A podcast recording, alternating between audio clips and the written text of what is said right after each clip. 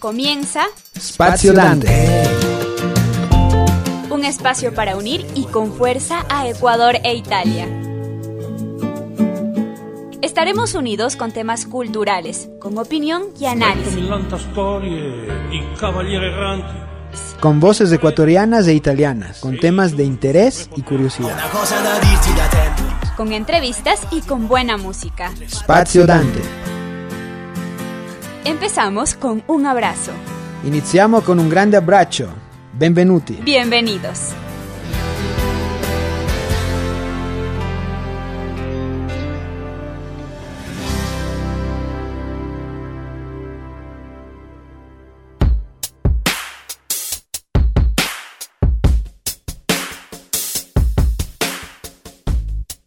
Hola a todos y bienvenidos a Spazio Dante, el espacio de música y cultura italiana que tenemos aquí en Radio Voz Andina Internacional. Spazio Dante llega a ustedes gracias a la Sociedad Dante Alighieri de Quito, el único instituto de lengua y cultura italiana presente eh, en la capital ecuatoriana y eh, reconocido oficialmente por la Embajada Italiana de Quito.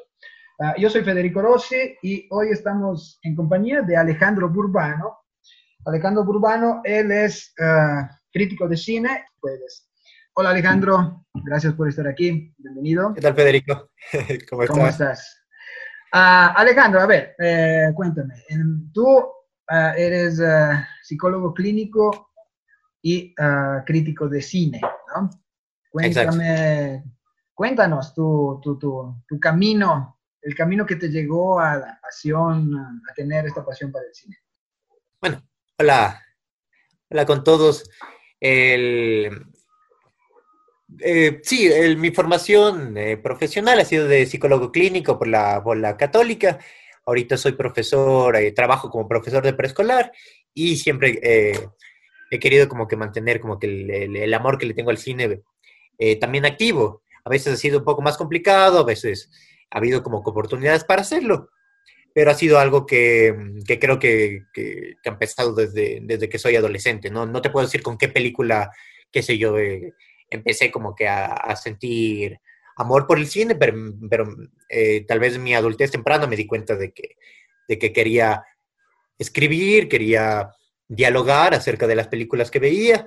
Y bueno, ahorita el, este del, eh, en este evento del La Dante se ha formalizado un poco más lo de, lo de ser crítico de cine, porque he co- colaborado en, en algunas revistas independientes, chiquitas. Esta es la tercera vez que voy a colaborar con la, con la Dante Alighieri. En la universidad también tuve un poco de experiencia eh, a- hablando sobre cine.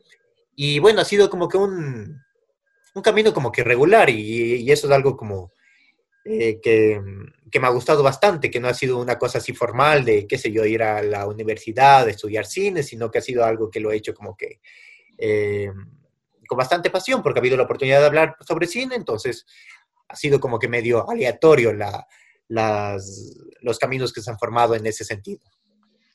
Eh, dime una cosa, tú eres de los que, de los amantes del cine que ah, rechaza cualquier película de Hollywood y solo quiere ver. No. No, no, no, no, no. mira, mira, Federico, yo el, el- pienso que la, bueno, recuerdo lo que, lo que hace, creo que fue hace algunos meses que Martínez Scorsese dijo que las películas de Marvel no son películas porque eso no es, no es cine. Y, y yo, yo no creo, yo, yo, yo estoy en desacuerdo porque las películas de Marvel, las de Hollywood, tienen otra lógica distinta, una lógica de venta, de mercantilización que obviamente se, se venden muy bien y se, se consumen eh, bastante bien por el público, pero decir que eso no es cine es eh, reducir bastante la experiencia fílmica, reducir bastante también la experiencia que tienen espectadores, digamos, comunes de cine que tal vez no estén familiarizados con un cine que se pueda considerar que, qué sé yo, una palabra que no me gusta, como que un cine inteligente, un cine, qué sé yo, poético. Algunas sino veces, que- perdón, eh, algunas veces lo define como cine de autor, ¿no? O mm, cine intelectual, podemos decir, ¿no? Entonces, digo porque yo no soy un experto de cine, soy un, una, ¿cómo se puede? Un consumidor como cualquiera. De pronto voy al cine, me gustan las películas, las veo en la casa también.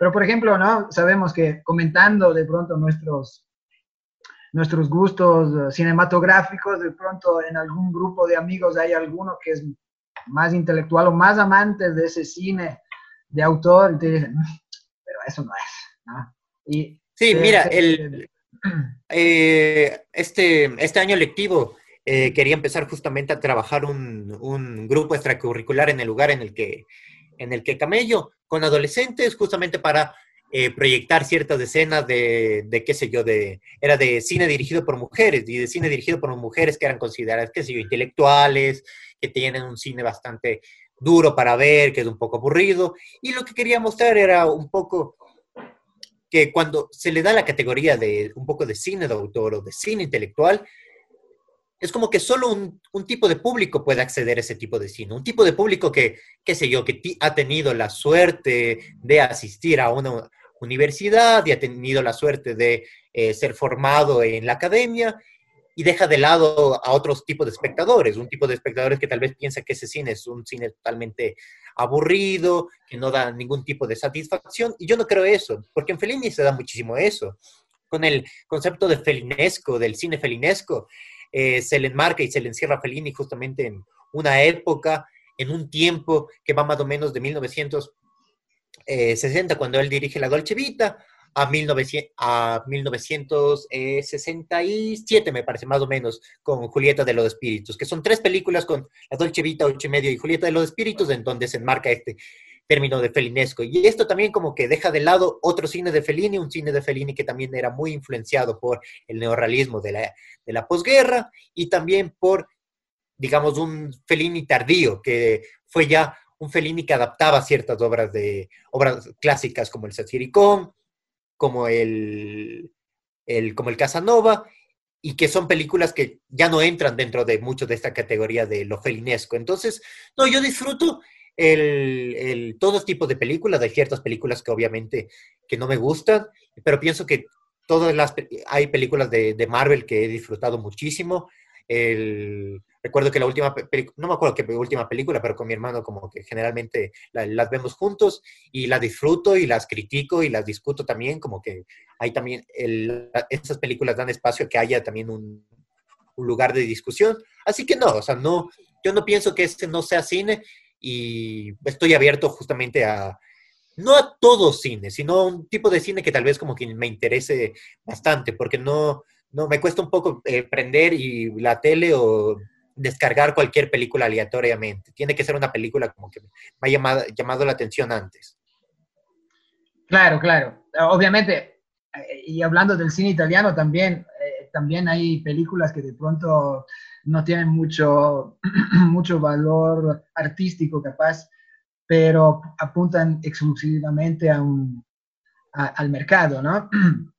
Eso creo que hay en, todo, en todos los países, pero uh, siempre nos enfrentamos, digamos, yo me, me considero un ignorante, ¿no? Decir, un, un simple consumidor como, cualquiera, um, que disfruta de una película, ¿no? Uh, y después lo compartes con alguien, ¿no? Dice, oye, vi una película, bueno, así eso no es cine, ¿no? Porque de pronto él es una persona que, en cambio, como te decía, eh, no, solo ve el cine de autor, un cine que muchas veces, obviamente, se ve obligado a, estar en la dimensión del cine independiente, entonces no hay mucho presupuesto, entonces obviamente no hay efectos especiales, no hay de pronto... Eh, no hay muchos extras, el ritmo de la película no es tan, uh, no es tan rápido, entonces se convierte muchas veces en un tipo de cine, como tú dices, a veces, no quiero decir aburrido, pero a los ojos de pronto de una persona que no es, no tiene así tanto fi tantos filtros desarrollados como para apreciar el cine de autor, no sí, lo disfruta. Pero, sí, es, es, es, como, lo, como, lo, como lo mencionas, cuesta mucho encontrar placer en ese cine que tal vez puede ser considerado como que lento, que se demora mucho en, que no sigue las normas, digamos, comunes, estructurales de, de un cine clásico, en donde no hay claro. un desarrollo de un personaje, no hay una conclusión de un personaje, sino que se desarrolla con otro tipo de lógica. Y en, y en Fellini eso como que está presente en bueno, tomemos el caso de ocho y medio, ocho y medio como que narra la historia de un director que está constantemente escapando porque no, está a la mitad de, su vida, más o menos de unos 35, 40 años, y que no sabe qué hacer, no sabe qué hacer en relación a su carrera, no sabe qué hacer en relación a sus relaciones amorosas, y no sabe qué hacer en su vida en relación a eso, así que está constantemente escapando. Entonces, si nos ponemos a comparar eh, ocho y medio con una película de Hollywood tradicional que debe tener un inicio, que sigue un clímax y un final, es como que no se va a encontrar eso en Fellini, pero se va a encontrar otras cosas, otras cosas que, qué sé yo, la, forma en la que Fellini dirigía, la banda sonora que es totalmente dinámica, eh, la actuación que igual totalmente dinámica, de, bueno, en el caso de, de, ocho y medio de, de Marcello Mastroianni. Entonces son, se encuentra otro tipo de cosas que no se puede encontrar, que tal vez no se encuentra en un cine que es comercial. Y a veces cuesta mucho como que el, cuesta mucho apreciar ese tipo de cine porque, bueno, eh, por ejemplo, en mi caso, o sea, yo fui criado con un cine convencional, con un cine de, qué sé yo, de superhéroes, que tenía justamente esta lógica, como inicio, desarrollo y final. Pero que mm, para apreciar ese otro tipo de cine, habría que estar viendo como que a este otro tipo de cosas que, que estamos diciendo y que si tal vez nos ponemos como que a ver una película que, que, nos cuesta mucho, que es muy lenta, sin tener en cuenta esas otras cosas, nos va a costar muchísimo apreciarla. Claro. Ahora, por ejemplo, justamente hablando de esto, es decir, decíamos que de pronto una persona, uh, llamémoslo así, que percibe el cine solo desde, su, desde el punto de vista del, del, del entretenimiento, ¿no? ¿Cómo podría desarrollar una pasión o por lo menos desarrollar los filtros que le puedan permitir apreciar también otro tipo de cine, o sea, el cine de autor. ¿Cómo podría, tú crees que sea, que, que uno se pueda acercar al cine de autor, como que pueda desarrollar una, una, capacidad como para poder, poder Mira, llegar a entenderlo, apreciarlo, ¿no? Yo creo que muchas de las películas de Fellini no, no son tan, no van mucho del lado del entendimiento, sino más, más del sentir. El Robert Bresson decía que igual otro director francés que es muy difícil como que de entender sus películas porque es muy lento. Fellini no es lento para nada, se, eh, se mueve, tiene mucha fuerza en las películas que tiene. Robert Bresson por el otro lado era bastante lento y él decía mis películas en mis películas no se trata de entender, sino de sentir.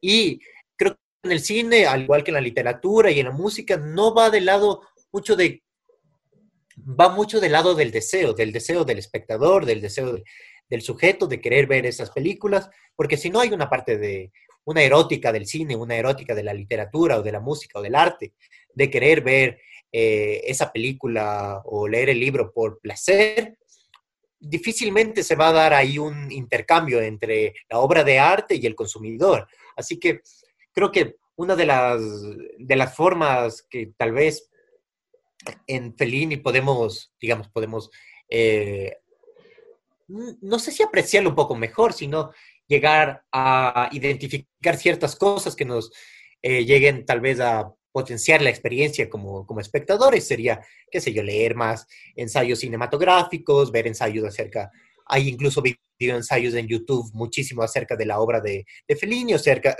acerca de autores que resultan como que muy difíciles de comprender. Así que sí, de nuevo, como, como te decía, el, pienso que en el arte no se trata mucho de, de, de, que el arte te va a hacer mejor persona, de que el arte te va a dar cierta sensibilidad. Esos son como que un, juicios bastante moralistas y en el arte encontramos gente despreciable como hay fuera del arte también. Fellini era un tipo insoportable afuera del cine, por más de que haya sido un genio, era insoportable como que de tenerlo, de tenerlo muy cerca. Sin embargo, hizo, hizo, hizo creaciones fantásticas. Entonces, más o menos como que pienso que va por ahí. Perfecto, entonces, claro, no tenemos que dejarnos eh, guiar o influenciar o distorsionar por estereotipos, simples estereotipos que muchas veces son falsos, ¿no? Es decir, ah, no, si es cine de autor, entonces va a ser aburrido, no, no, yo soy ignorante, no entiendo. Claro. Obviamente, como, como en cualquier campo, ¿no? A ver, em, seguimos conversando con Alejandro Turbano, em, vamos con algo de música y volvemos.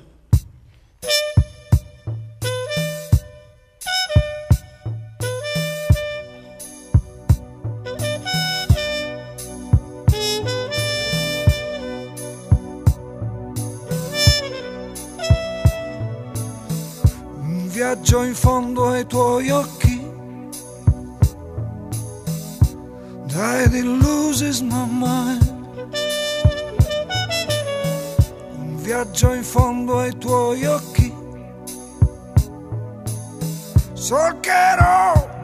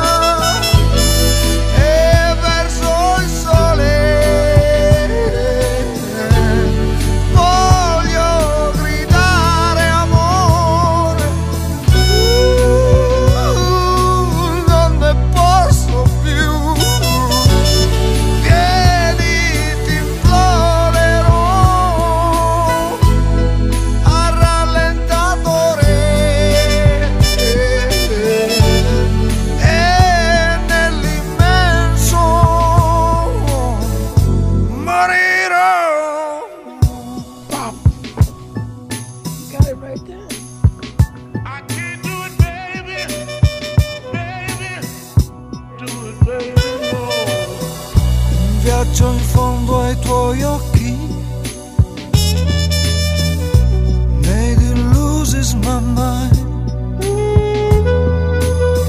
La pioggia in fondo ai tuoi occhi.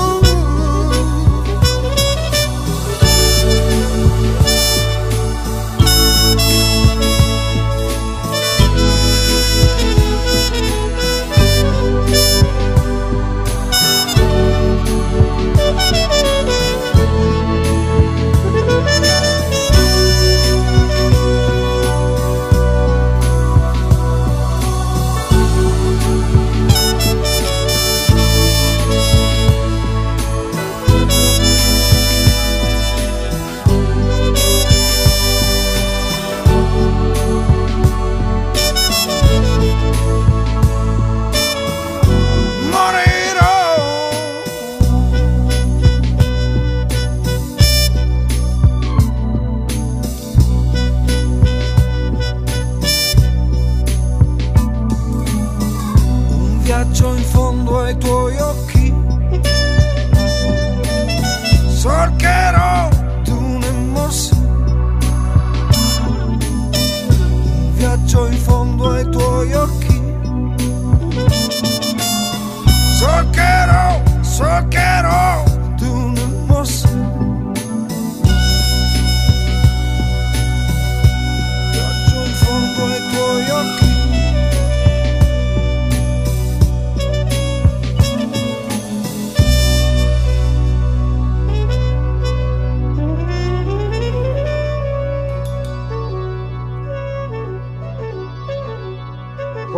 Con Spazio Dante, nuestro espacio de ah, música y cultura italiana, aquí en Radio Voz Andina Internacional. Seguimos en compañía de Alejandro Burbano. Él tendrá una masterclass en la Dante Alighieri con el tema de eh, Fellini, de Federico Fellini, a 100, a 100 años del nacimiento. ¿no? Era, eh, él nació en 1920. Alejandro Burbano, decíamos, eh, crítico de cine, realizará un recorrido histórico por la filmografía de Federico Fellini. Ehm, Alejandro, ehm, ¿por qué Fellini?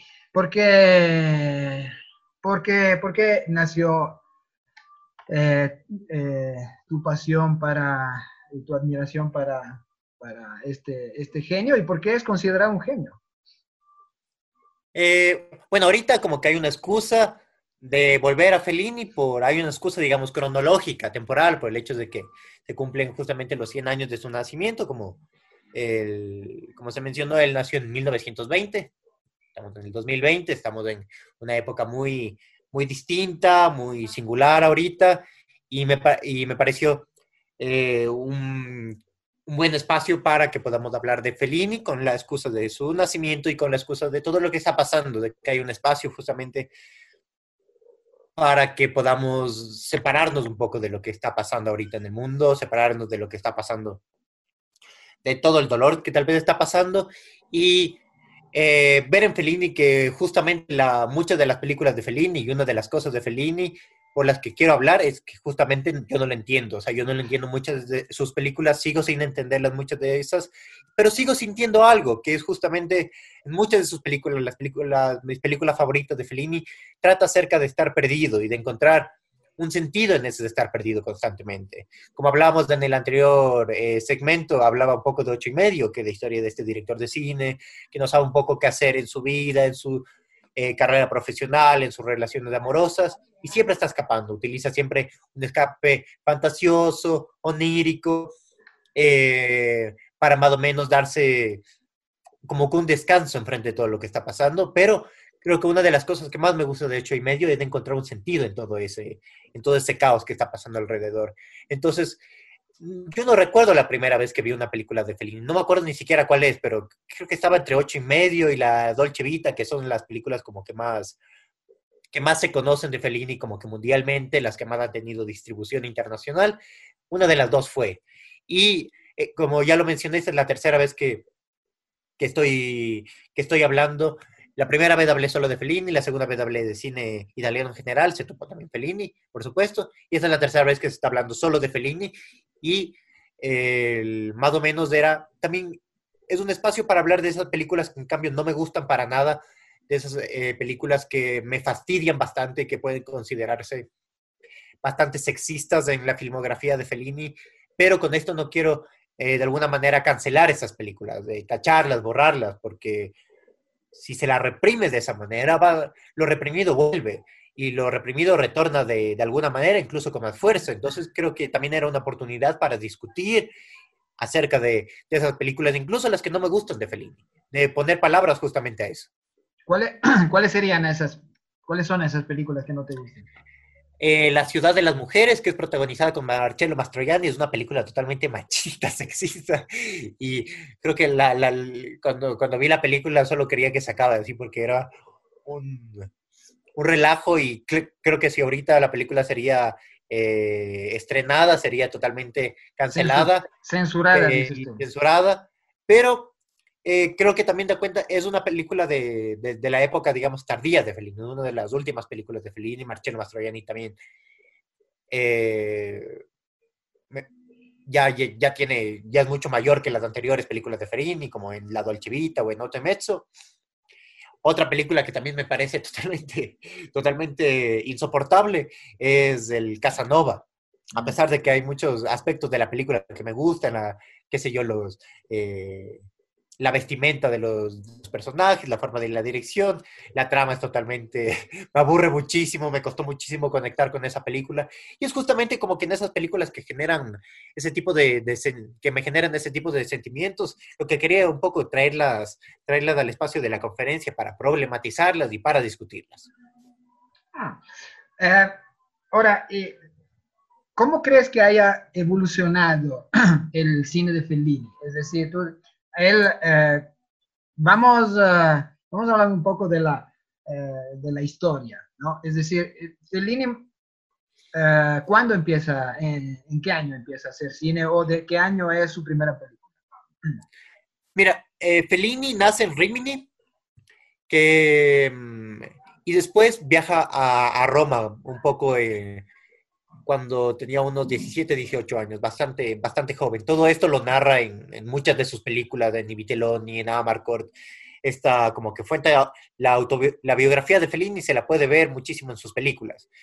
Entonces ahí comienza, comienza trabajando en, en la radio, donde co- conoce a Giulietta Massina, se casan y empieza él a tener contacto con directores de cine, entre ellos padre espiritual, que Roberto Rossellini, y ahí comienza a colaborar en el guion, después le encargan ya Chauchitas como director asistente y ya comienza a dirigir las películas. La primera película de Fellini es Luces de Variedad, que codirige, él no dirige, es de 1900, esta película es de 1950. Fellini tenía 30 años cuando dirige esta película, pero ya tenía cierta experiencia, digamos, trabajando en ese medio, ya se estaba dando a conocer. Y después Fellini también empieza a participar en otras películas como, como, como guionista, como colaborador. Y después la segunda película que Fellini ya dirige totalmente es eh, El Jeque Blanco, que es con Alberto Sordi y también tiene una, una participación ahí Giulietta Massina. Entonces, una película católica, es una película que tiene pone bastante énfasis en el tema de la virginidad de la protagonista y que tiene mucha influencia neorrealista. Entonces, o sea, ahorita lo podría, a pesar de que no estoy de acuerdo con el término, podríamos decirle que es una película totalmente políticamente correcta para la época, que se, que se enmarcaba dentro de los cánones de esa época, que era el no realismo, que era el, la influencia del catolicismo también. Y a partir de ahí, Fellini como que ya se va moviendo más, de forma más independiente eh, en el cine. Entonces, Fellini empieza con esta influencia, como ya mencioné, neorrealista, y después se va alejando poco a poco, especialmente con la Dolce Vita. Con la Dolce Vita ya prácticamente se aleja totalmente de la influencia del neorrealismo, de esos pa- padres espirituales que tenía, y en ocho y medio explota. En ocho y medio explota en el sentido en el que se separa totalmente de eso y empieza a dirigir con otro tipo de lógica que se mantiene ya a lo largo de, sus películas. Es por eso que ya eh, esas películas dentro de la crítica conservadora italiana de la época ya no fueron bien aceptadas porque se alejaban totalmente de lo que ya estaba establecido. Y esa es una de las cosas que, que más me gustan de Fellini, que no se puede categorizar fácilmente en un género. No es un drama solamente, porque muchas de sus películas contienen humor, son tragedias, también son comedias, tienen muchos aspectos que pueden ser discutidos. Entonces, bueno, creo que una de las cosas que más me llama la atención es la dificultad de clasificar a Fellini. Y es por eso creo que es una de las cosas por la que se ha mantenido presente. Roger Ebert decía que la, la obra de Fellini no ha cambiado. Quien cambia son los espectadores, los tiempos, la forma de lectura, las infinitas lecturas que se hace de la obra. Entonces, creo que esa es una de las cosas por las que, eh, una de las excusas por las que, que se habla de Fellini. Perfecto. Entonces, claro, decíamos, eh, mm, eh, podríamos decir entonces que la Dolce Vita podría ser considerada como la primera película de realmente eh, el estilo independiente de Fellini, ¿no es cierto? Antes estaba un poco como que eh, vinculado, obviamente, a, a- a las tendencias de la época, ¿no? Eh, también, obviamente, eran sus primeras experiencias dentro de la industria cinematográfica, Cinecittà, ¿no? Eh, entonces, imagino que obviamente él tenía que, que mm, como te digo, um, negociar con, con, con, el sistema también, ¿no? Entonces, podríamos decir entonces que La Dolce Vita es la primera película de esta, de, de, de, de, de su, eh, de, su verdadera identidad, llamémoslo así, artístico, cinematográfica, ¿no? Sí, mira, el... Tampoco hay que desconocer las, las, anteriores películas de Fellini. Eh, por ejemplo, a mí, y Vitelloni es una, de las, es una de las películas más lindas, igual que dirigió eh, Fellini, La Strada también. Eh, también está eh, Il Bidone. Y son películas trágicas, totalmente, totalmente trágicas, donde tienen un final como que totalmente triste, depresivo. Y claro, todo eso cambia con la Dolce Vita. Porque con la Dolce Vita ya se da una de las cosas que también me, me gusta de la Dolce Vita que se presenta al inicio y al final de la película es la incapacidad de entender, la capa- incapacidad de entender al otro. Y eso está presente desde el inicio y al final de la película, con la primera escena de la película y con la escena final de la película. Ahora, yo sospecho mucho cuando se habla de, de la identidad o de ciertos esencialismos en, en, eh, en- en el arte, porque es bastante fluida la, la, filmografía de, de Fellini, a pesar de que uno puede notar, puede establecer ciertos, ciertos patrones en el cine de Fellini.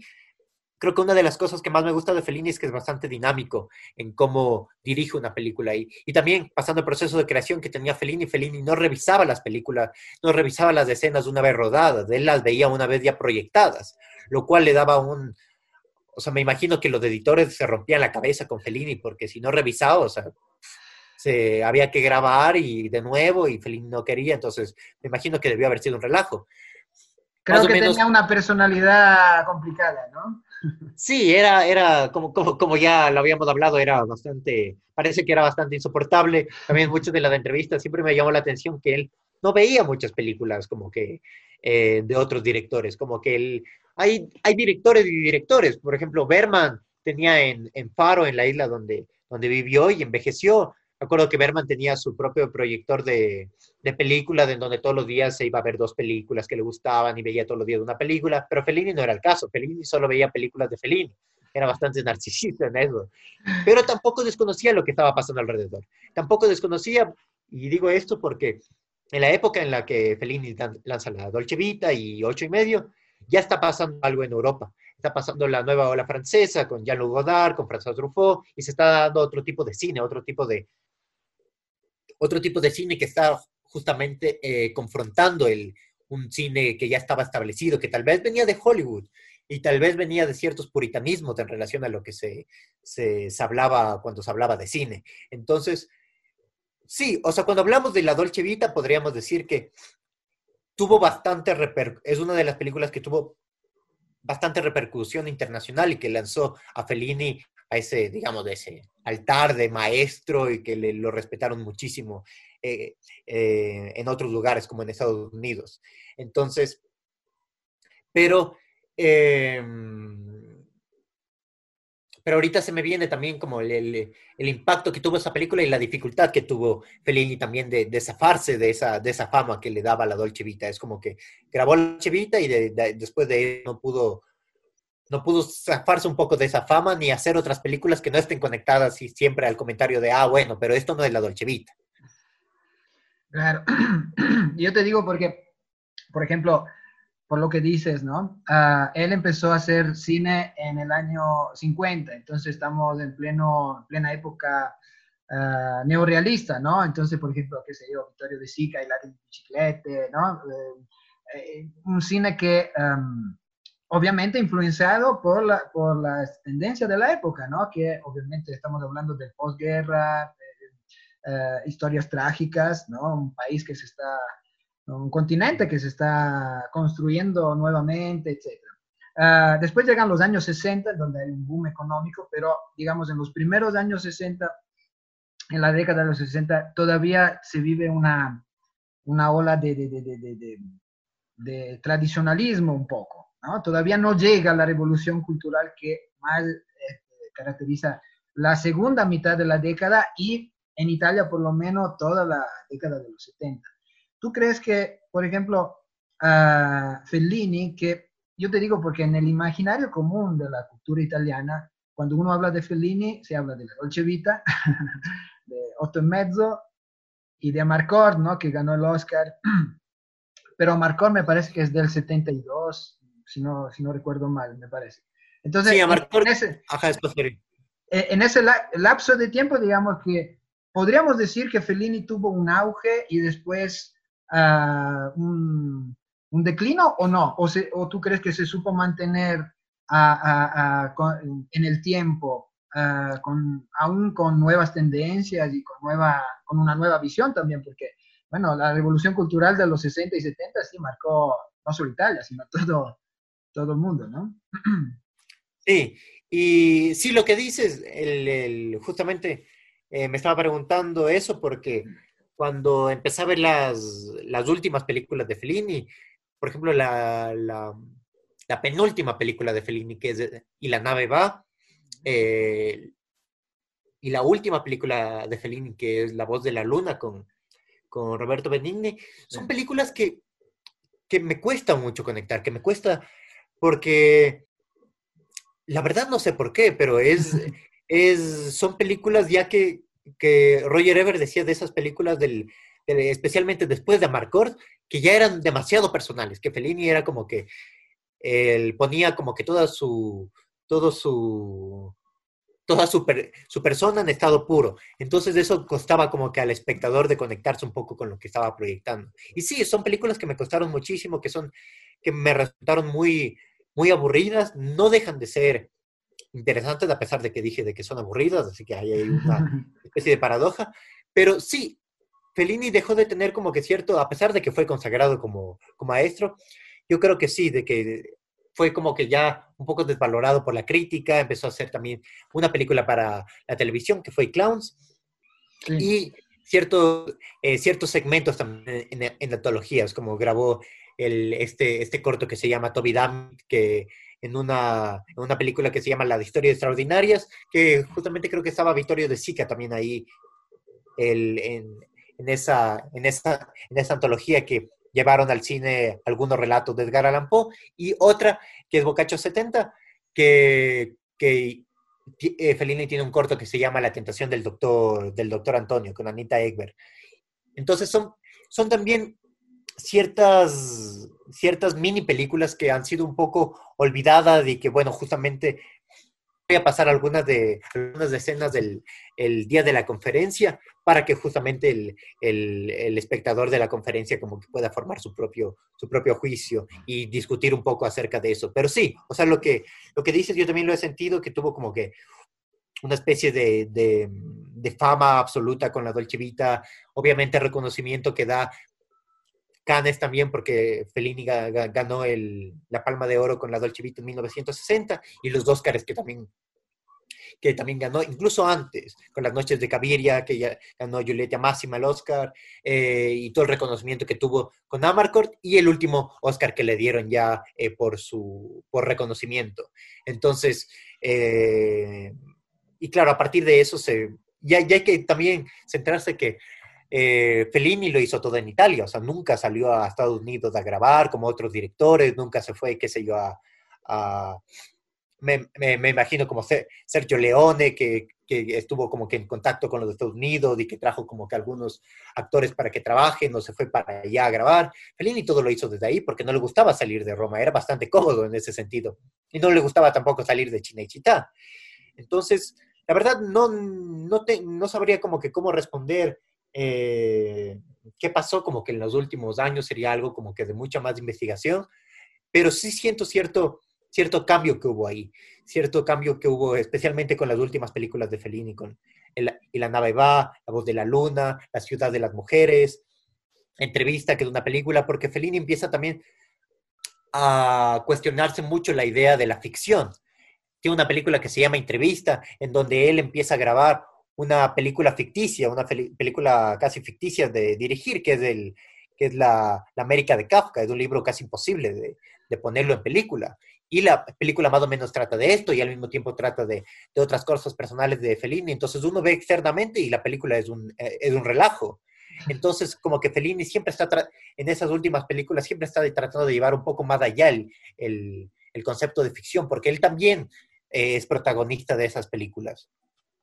Claro, podríamos decir que, como sucede con muchos artistas y en otros campos también, no solo en el cine, claro, conforme vaya pasando y no disminuye la creatividad del artista, eh, muchas veces el artista se vuelve más introspectivo, ¿no? Eh, y también más experimental aún de lo que ha- ha- pudo haber sido en pasado. Entonces, muchas veces sucede que las últimas eh, obras de los genios resultan aún más eh, difíciles de comprender que, que las, eh, las que pertenecen de pronto a- al momento de auge ¿no? del artista. Pudo haber sido, pudo haber pasado eso con Fellini también, ¿no? Ah, podríamos decirlo, ¿no? Ah, ok, eh, seguimos conversando con ah, Alejandro Burbano.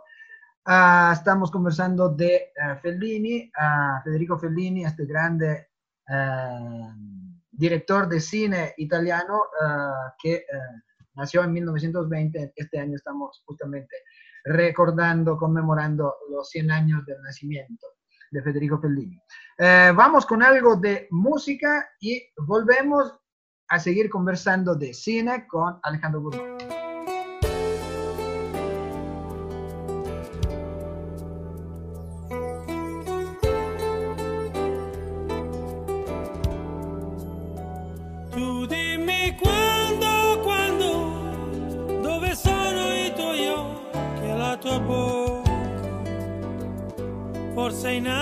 Africa che importa. Tu dimmi quando, quando, dove sono le tue mani ed il tuo naso. Verso un giorno disperato, ma io ho sete, ho sete ancora.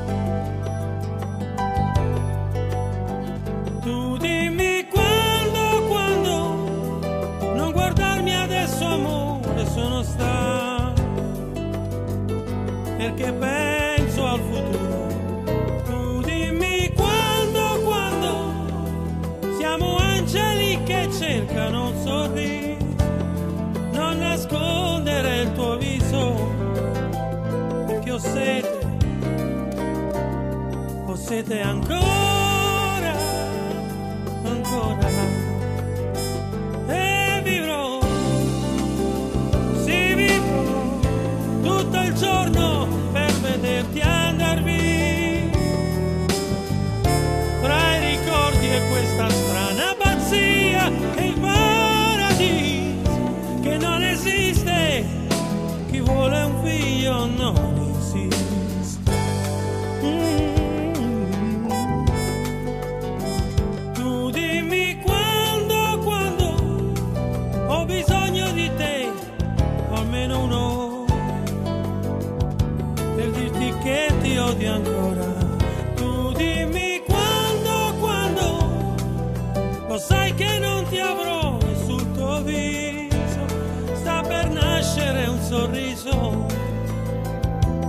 Dio siete, o siete ancora.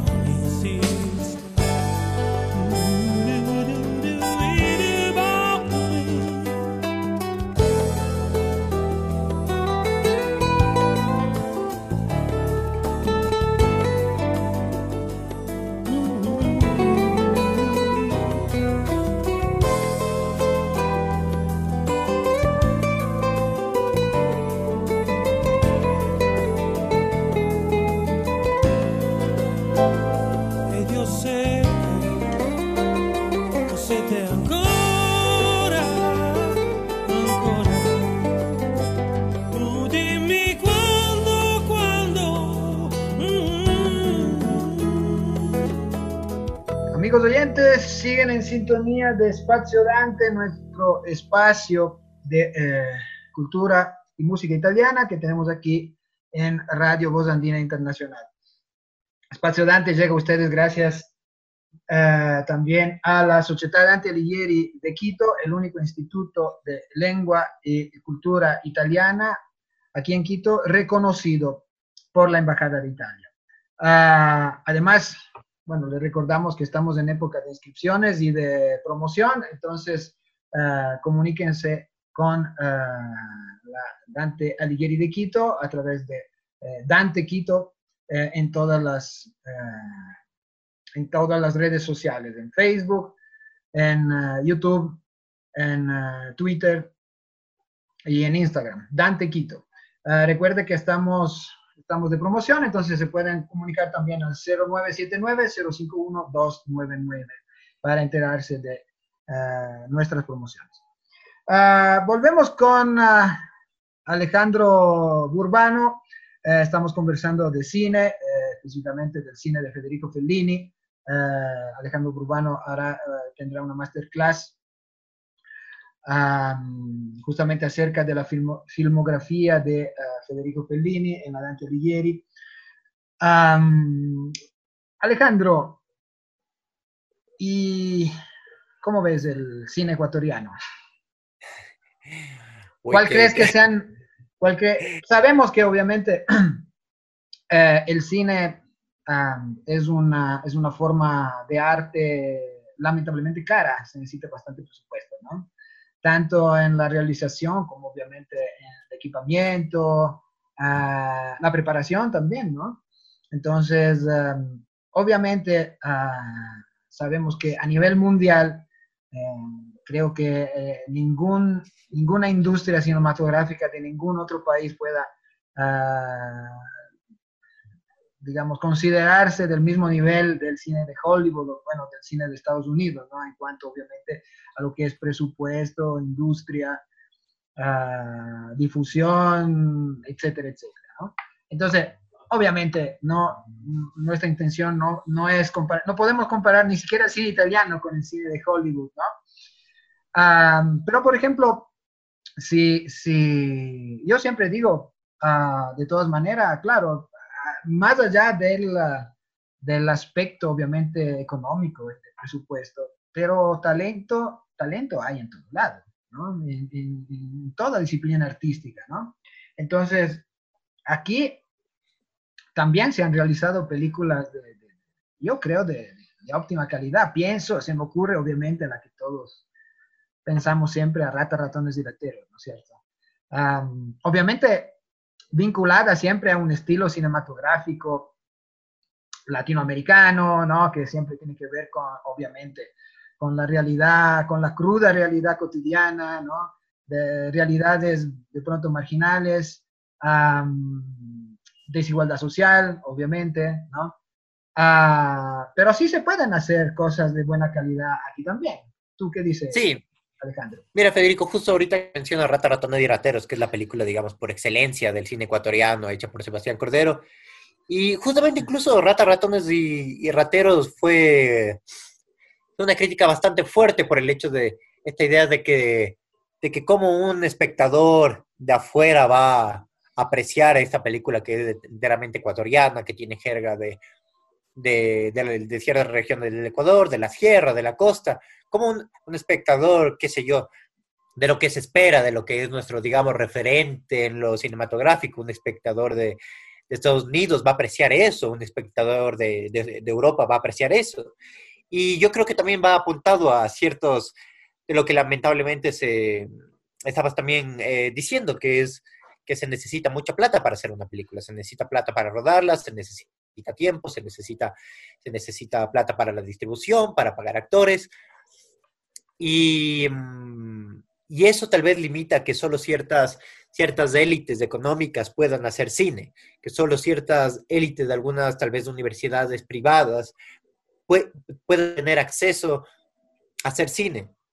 Sin embargo, yo creo que eh, uno de los ejemplos que nos ha dado la historia del cine ha sido como que el, el, el neorrealismo. El neorrealismo surgió como después de la posguerra y a quién se le va a ocurrir hacer una película después de la posguerra donde las necesidades son de comida, de arriendos, de, de, de, de enfermedades. No se te va a ocurrir hacer una película porque se supondría que no habría plata para esos lujos. Sin embargo, hubo, hubo, bueno, tal vez no tanta plata, pero hubo la cre creatividad y eh, hubo el empuje para hacerlo. Así que yo creo que hay bastante, no voy a, no voy a decir nombres de cine ecuatoriano, pero yo creo que hay mucho chance y ahorita la tecnología ha ayudado también muchísimo a que se den a conocer muchísimos, eh, muchísimos directores, directoras que están haciendo algo que no tiene que ser siempre como que algo, algo caro. Muchísimos, muchísimos eh, directores de algún, eh, han optado por subirlo a, YouTube, va a subirlo a Facebook, grabado, ciertos cortos grabados simplemente con el celular,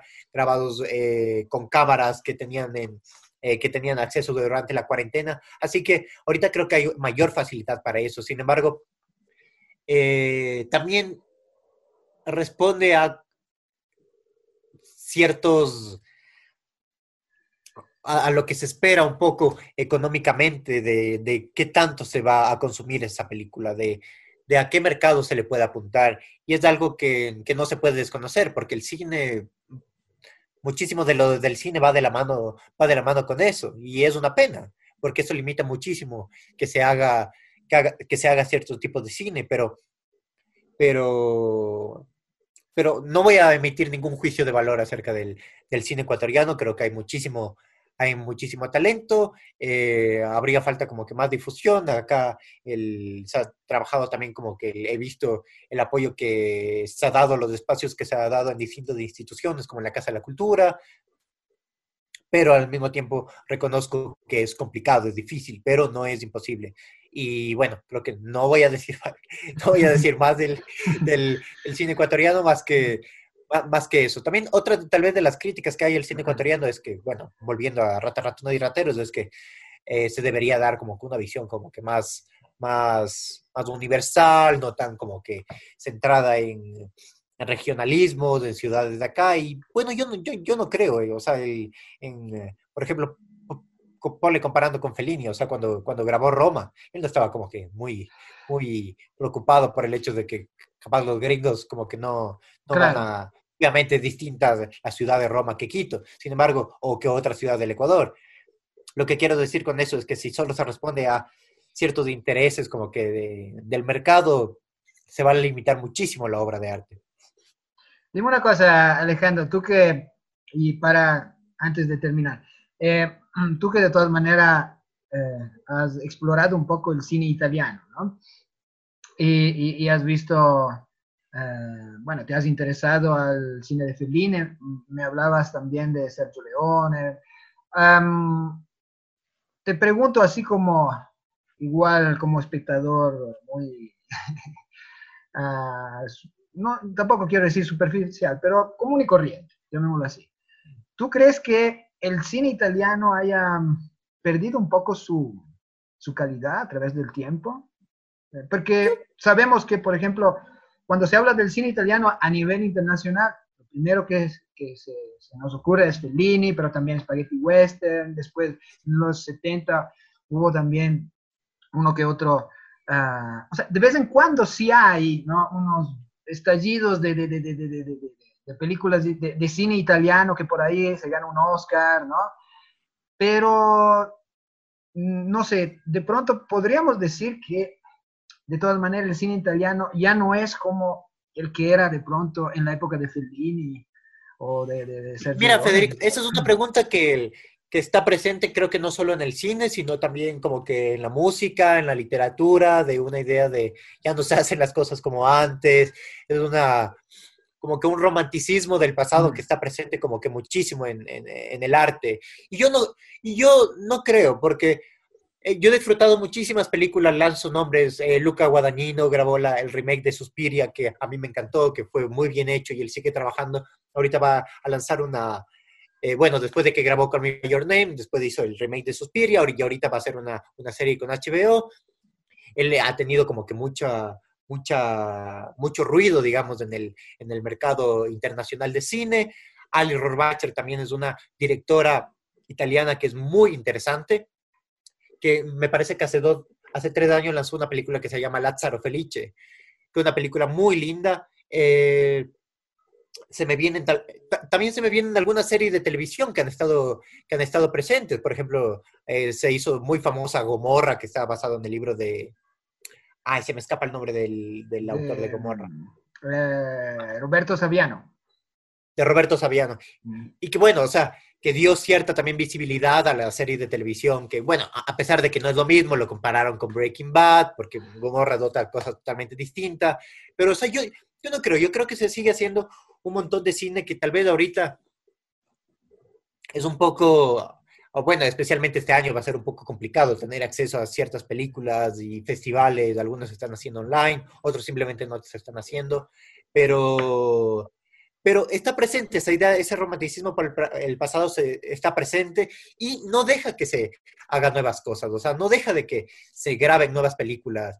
Eh, ese romanticismo del pasado, si, si se mantiene, eh, no nos va a sorprender nada de lo que, de lo que veamos eh, actualmente, porque siempre va a ser esa idea de que, bueno, todo tiempo pasado fue mejor, todo tiempo pasado fue mejor. Y bueno, no sé si todo tiempo pasado fue mejor, o sea, porque si no, qué sé yo, no valdría la pena escribir, no valdría la pena componer nada, porque ya todo está escrito antes. Sin embargo, el, cine de ahora es un cine que se sigue escribiendo, un cine que se sigue comentando y que se sigue haciendo, y lo mismo con la literatura y la música, se sigue escribiendo. Entonces, bueno, con eso. Muchas gracias, muchas gracias Alejandro Burbano, gracias por haber estado aquí. Bueno, Alejandro, eh, seguramente no será el, eh, la, la primera y última, ¿no? Habrá, habrá seguramente otras ocasiones eh, en las que tendremos aquí eh, conversando de, de, de arte y más específicamente de cine y posiblemente de cine italiano. Muchas gracias, Alejandro. Seguro. No a ti. Gracias, Federico. Bueno, amigos oyentes, gracias por su sintonía. Esperamos que haya sido de su agrado esta misión de Espacio Dante. Pueden enviarnos sus comentarios a través de Twitter a arroba Radio Gozandina. El reprise de este programa será para el próximo viernes a la misma hora. Agradecemos, como siempre, la Sociedad Dante Alighieri de Quito, el único instituto de lengua y cultura italiana eh, aquí de la capital, eh, reconocido por el Maccabi. Sigan cuidándose en esta época de pandemia. Hasta la próxima. Felicidades a todos. Chao.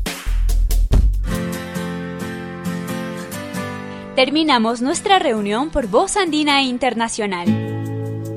Spazio Dante. Volverá con nuevas propuestas en 15 días, Spazio Dante. uniendo Ecuador e Italia. Viva la vida pasa Arrivederci a tutti. Hasta pronto.